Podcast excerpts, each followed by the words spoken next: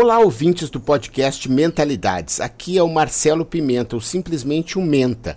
Sejam muito bem-vindos a mais um episódio da série Inovação com Pimenta, onde tratamos em cada episódio, de forma descomplicada e simples, de conceitos, produtos, tecnologias, ferramentas e cases que fazem parte deste universo da inovação.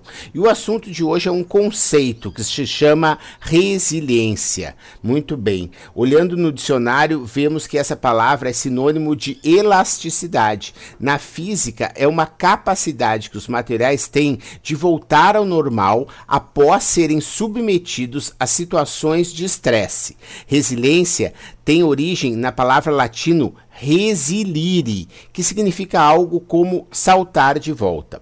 Mas a abordagem que nos interessa nesse âmbito da inovação vem do inglês, com a palavra resilience. Foi aí que a resiliência passou a ser entendida como uma capacidade de recuperação depois de uma situação extrema. Muitas vezes é essa capacidade o diferencial de uma pessoa de sucesso, porque para vencer é preciso sempre perseverar, levantar depois de uma queda. Alguém resiliente consegue, além de levantar, continuando tendo como base seus valores, seu propósito, mesmo nas adversidades. Ele é como um carvalho, uma grande árvore que, diante de um vento forte, se enverga para não ser derrubada. Porém, passada a ventania, a árvore volta a seu estado inicial, sua posição original.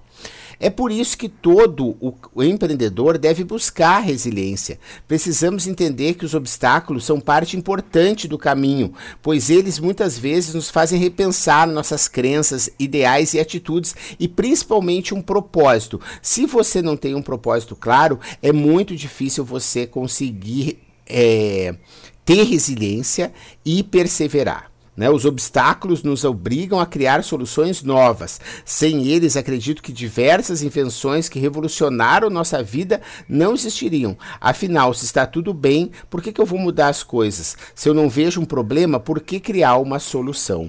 E a resiliência é algo que você usa todo dia, por exemplo, em vendas. A cada não que você recebe, e um vendedor recebe muitos e muitos nãos todos os dias, e a pessoa não pode deixar a peteca cair, não pode desanimar desanimar. É preciso ter resiliência para continuar, para persistir. Então a resiliência realmente é fundamental. Diferente de algumas árvores que já nascem com raízes longas e, e são muito flexíveis, como o bambu, nós humanos temos que aprender a ser resilientes. Você e eu já estamos dando o primeiro passo buscando informações sobre esse assunto, mas também podemos treinar essa capacidade, fortalecendo características como a empatia, adotando valores éticos e sólidos sólidos e realmente recuperando e tendo sempre em mente o nosso propósito. Nos momentos de crise, podemos escolher não ser vítimas, mas sim protagonistas, enxergando que crises trazem grandes oportunidades para inovar e aprender. A crise das distâncias, por exemplo, levou à criação de estradas e navios e outras soluções de mobilidade que continuam sendo aperfeiçoadas.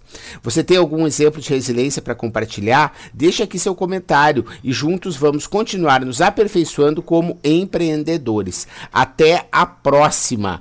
E se você gostou desse episódio, por favor, compartilha, curte. Esse foi mais uma inovação com pimenta que aborda os termos que compõem o dicionário descomplicado da inovação. Se você tem alguma contribuição sobre essa palavra ou outros temas a sugerir, aguardo seu comentário. E para acessar outros conteúdos, acesse www.menta90.com.br, que lá você encontra o link para demais textos, podcasts e vídeos. Muito obrigado.